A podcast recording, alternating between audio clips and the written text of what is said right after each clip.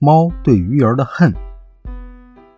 清澈的小溪里，鱼儿快乐地游着。它们真的快乐吗？不，它们可伤心了，还很后悔呢。其实，很久很久以前，鱼是能在陆地上跑的，可现在不行了，因为它们的祖先犯下了一个很严重的错误，导致它们。只能在水里游来游去，不能上岸。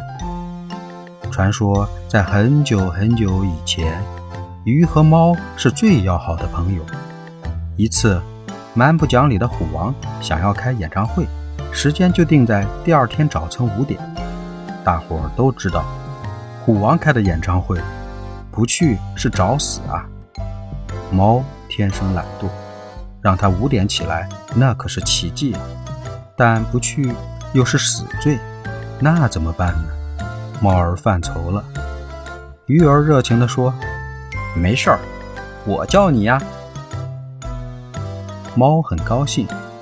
可世事难料，他们当晚吵了一架。鱼一来气，就决定让猫吸取一次教训。第二天早晨，鱼一大早就去参加演唱会了。猫呢？